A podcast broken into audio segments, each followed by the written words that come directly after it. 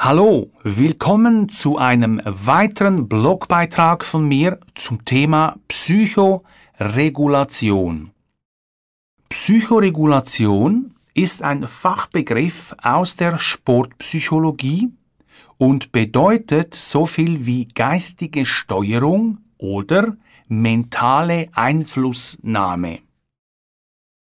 Die Psychoregulation beschäftigt sich mit folgenden Fragen.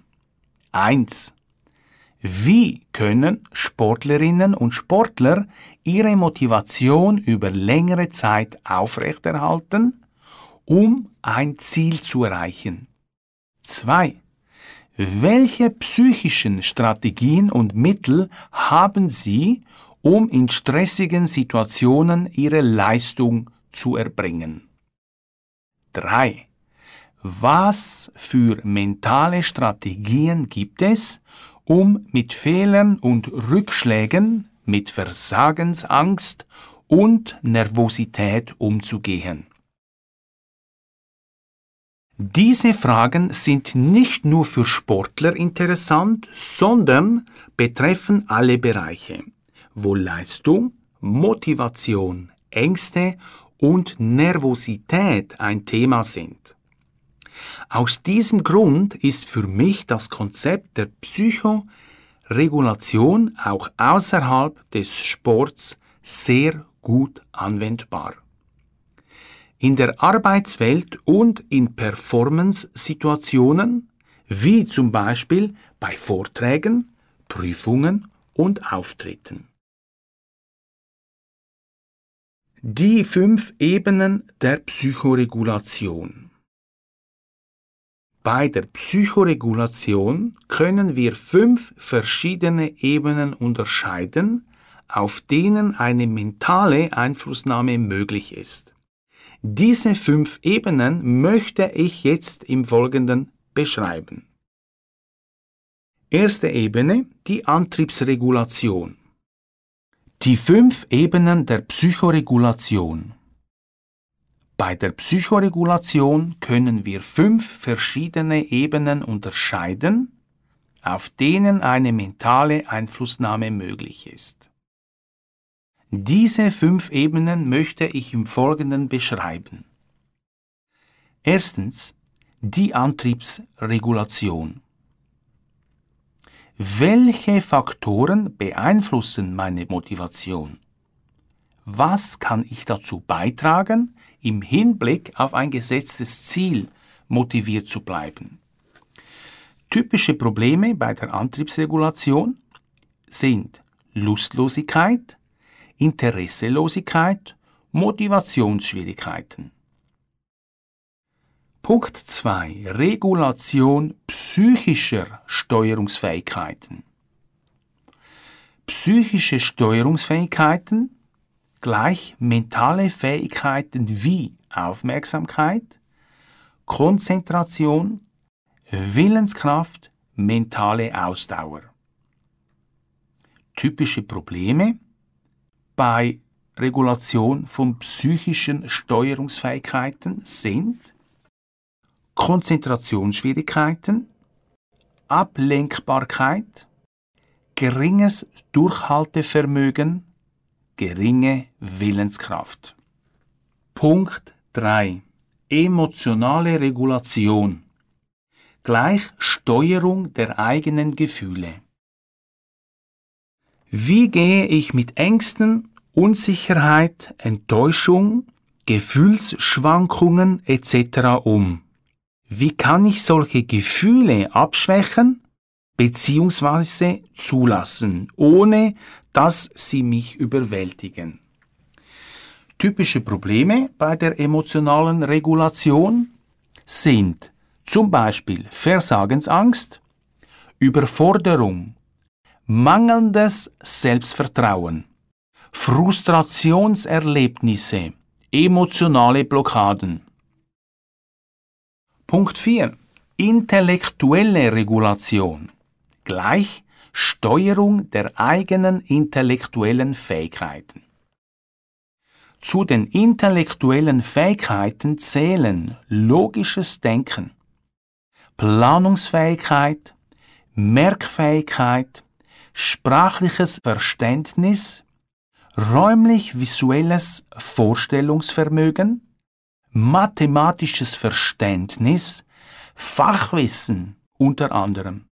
Typische Probleme der intellektuellen Regulation sind zum Beispiel Wissenslücken, unflexible Denkweise, geringes Vorstellungsvermögen, unrealistische Selbsteinschätzung.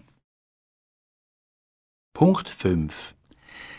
Energieregulation gleich Steuerung des eigenen Kräftehaushalts. Zum Beispiel körperliche und psychische Energie, Durchhaltevermögen, Widerstandskraft. Typische Probleme bei der Energieregulation sind Ermüdung, Erschöpfung, geringes Durchhaltevermögen. Psychoregulative Methoden, Mentaltraining und weitere Verfahren. Mentaltraining kommt ursprünglich aus der Verhaltenstherapie, die mit Handlungsanleitungen und Anleitungen zur Selbsthilfe arbeitet. Die Selbststeuerung ist also ein Element, das der Psychoregulation und dem Mentaltraining gemeinsam ist. Einen wichtigen Einfluss auf Leistungsfähigkeit und Wohlbefinden haben neben unseren mentalen Strategien auch Begleitumstände wie Schlafqualität, Regeneration, ausgewogene Ernährung, Bewegung, Work-Life-Balance, Ausgleich, Kräftehaushalt. Wer diese Begleitumstände vorteilhaft gestaltet, schafft sich eine gute Grundlage, sei es für das Mentaltraining oder für positive Veränderungen im Allgemeinen. Techniken des Mentaltraining Mit den vielfältigen Techniken des Mentaltraining haben wir die Möglichkeit, die Probleme auf den fünf oben beschriebenen psychoregulativen Ebenen zu lösen. Visualisieren. Gezieltes inneres Erzeugen von Bildern. Imaginieren.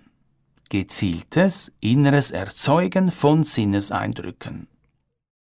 Meditation. Methode zur geistigen Entspannung und Schulung der Achtsamkeit. Achtsamkeitstraining. Schulen der eigenen Fähigkeit zur Achtsamkeit in verschiedenen Lebenssituationen. Atemübungen. Lachtechniken. Gezielte Einflussnahme auf das Wohlbefinden durch Lachen. Autosuggestion. Gezielte psychische Beeinflussung von sich selbst auch das Selbstgespräch gehört zu den autosuggestiven Techniken. Affirmationen. Positive Glaubenssätze, die man verinnerlichen will. Affirmationen. Affirmationen in Frageform. Mantras. Leitsprüche, die mehrmals wiederholt werden. Fremdsuggestion. Gezielte psychische Beeinflussung einer anderen Person. Selbsthypnose, autosuggestive Entspannungsmethode. Neben all diesen Techniken gibt es eine Reihe von weiteren Methoden, die in ihrer Vorgehensweise und auch in ihren Zielen Ähnlichkeiten mit Mentaltraining haben und deshalb auch im Mentaltraining zum Einsatz kommen. Da es sich um eigenständige Verfahren handelt, führe ich sie hier separat auf. Weitere psychoregulative Verfahren sind zum Beispiel Yoga, aus Indien stammende philosophische Lehre, Kung Fu, Tai Chi, Qigong sind meditative chinesische Kampfstile. Feldenkreis ist ein Verfahren zur besseren Wahrnehmung von Körper, Geist und alle Sinne mit dem Ziel, Bewegungsreichtum und Qualität zu steigern. Alexander-Technik ist eine Methode zur Korrektur von körperlichen Fehlhaltungen, indem man ungünstige Bewegungsabläufe erkennt und verändert. Hypnosetherapie, ein Verfahren, das Fremdsuggestionen therapeutisch nutzt. Autogenes Training, ein Entspannungsverfahren, das auf Autosuggestion beruht.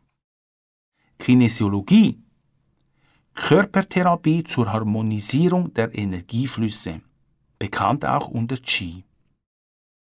Brain Gym ist ein Bewegungsprogramm zur Verbesserung der Lernfähigkeit. Neurofeedback ist eine technische Methode zur Verbesserung der psychischen Selbstregulation. Siehe auch bei unserer Homepage unter der Verlinkung Biohacking Neurofeedback. Dann haben wir noch das NLP, Neurolinguistisches Programmieren, eine Methode, um unser Denken, Fühlen und Verhalten Neuro mittels Sprache, Linguistik zu verändern, gleich Programmieren. Coaching ist ein Überbegriff für Beratungsmethoden unterschiedlicher Art. Es gibt, wie du siehst, es gibt sehr viele Techniken, die dazu genutzt werden können, um eine optimale Psychoregulation zu erzielen. Bei mir auf der Homepage findest du im Blog Psychoregulation eine Tabelle, in der beschreibe ich die Ebenen der Psychoregulation und die geeigneten Methoden dazu. Das empfehle ich dir auf meiner Homepage domenicorusso.ch nachzuschauen, damit du einen Überblick noch bekommst visuell.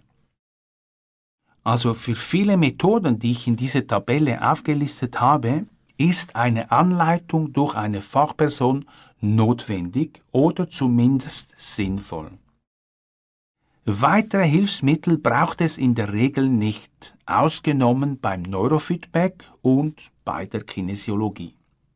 Die oben erwähnten Techniken und alle auf meiner Tabelle erwähnten Techniken des Mentaltraining werden auch in meinen Büchern Musikmentaltraining Band 1 und 2 und im Mentaltraining für den Berufsalltag ausführlich beschrieben und mit vielen Übungen veranschaulicht.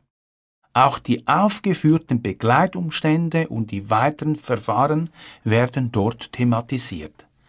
Also, ich freue mich, wenn du mich auch auf der Homepage besuchst und dir äh, da weitere Informationen holst. Bis bald. Tschüss.